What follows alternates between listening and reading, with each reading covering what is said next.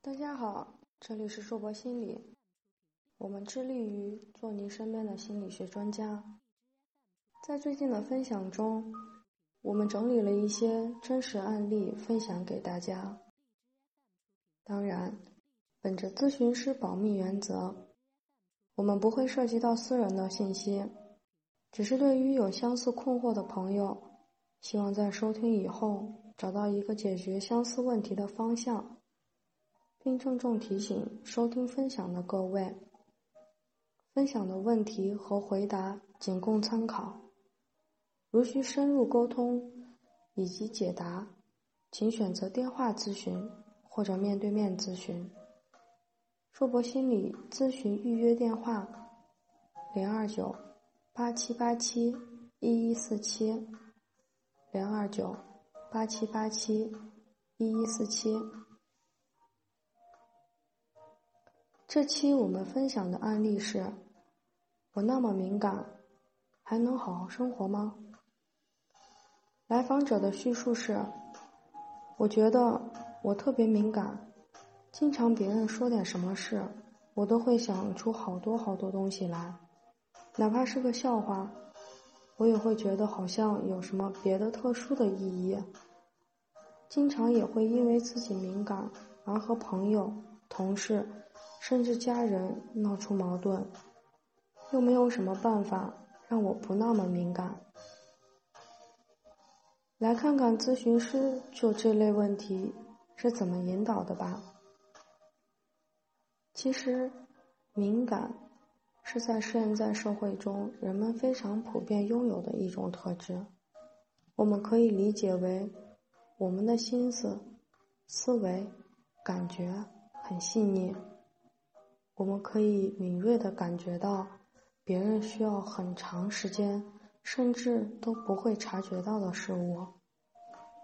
我们可以像章鱼一样，用自己敏锐的触角试探着周围的情况，这也是保护自己的一种方式，而不是像刺猬一样，用保护自己的刺保护着自己，同时也伤害着自己。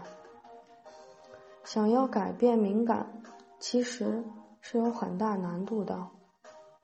有可能会是先天基因原因遗传了敏感，也有可能是后天经验练就了敏感。那么，与其尝试去可能改变改变不了的事情，不如尝试去适应它，让它成为能够更好帮助自己的技能。如果感觉到了感受的变化，尽量不去压抑自己的感受，特别是一些负面的、不好的情绪和情感。要先分清楚，你感受到的情绪，是你自己本来就有的情绪，还是因为外在的事物而激发出来的。这样可以帮助我们区分情绪产生的原因。如果是外在事物而产生的，那么我们可以选择用积极的方法来表达自己的感受，不要过于激烈的去表达，那样会产生摩擦，更不利于情绪情感的表达。如果是自己本身就有的情绪，需要我们去接受自己的真实感受，告诉自己。有情绪是很正常的，不要和自己较真，去尝试面对情绪，而不是忽略它。这样，当我们再有那种感受时，就可以坦然的面对它了。这就是今天分享的案例，谢谢大家的收听，请记得，不论你在哪里，世界和我。陪伴着你，这里是硕博心理。最后，再次提醒您，硕博心理语音分享中的咨询案例和回复仅供参考。如有相似问题需要深入沟通解答，请选择电话咨询或者面对面咨询。硕博心理预约电话，请记得。